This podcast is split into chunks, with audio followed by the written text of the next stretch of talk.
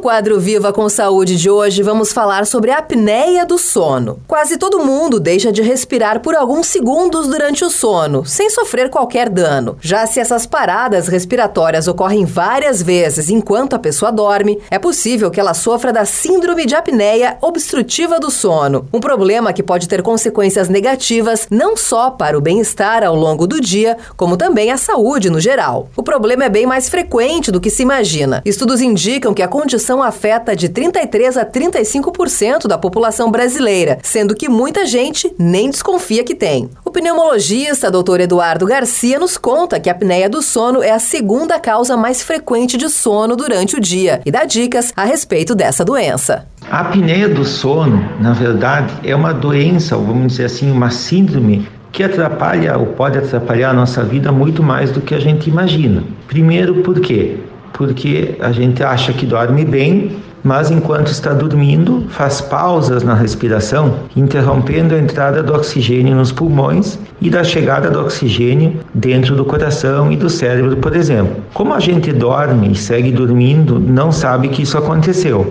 Vem muito associado com o ronco. Pessoas que roncam, por exemplo, têm mais chance de ter apneia do sono. Essa interrupção da entrada do ar para os pulmões acontece porque a língua acaba descendo e trancando a passagem, a entrada do ar do nariz em direção aos pulmões. Essas pausas, muitas vezes, elas fazem com que a pessoa de manhã acorde cansada ou com dor de cabeça. Outra coisa que a gente nota também na apneia do sono são aquelas pessoas que sentem mais sono durante o dia ficam paradinhas um pouco vendo TV, por exemplo, ou na frente do computador e já tem que fazer força para se manter acordadas ou adormece. O perigo também da direção, né, de, de dirigir e sentir sono no volante, podem ser indicativos de má qualidade do sono.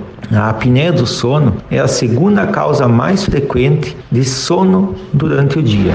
A primeira causa de sentir sono durante o dia é dormir menos do que a nossa necessidade. Mas no caso da apneia, a pessoa pode dormir 8, 9, 10 horas e mesmo assim ela vai sentir sono, cansaço, fadiga durante o dia. A apneia pode afetar a memória, fazer subir a pressão, causar arritmias no coração. Nos homens está muito ligado à impotência também, diminuição do desejo sexual. Nas pessoas com mais idade é muito importante porque a memória fica muito comprometida, a memória recente, e aí acaba muitas vezes tendo dúvida se o paciente tem um problema neurológico ou é uma apneia. Nesses casos é importante que a gente avalie. O exame de escolha para a gente avaliar a apneia do sono é aquele exame que o povo todo conhece, que é o exame de dormir né? Um exame, ou polissonografia, que é um exame em que a pessoa vai na clínica, passa a noite lá e é feita a monitorização do sono. Se estabelece o tipo de sono da pessoa, se tem ronco, se tem apneia,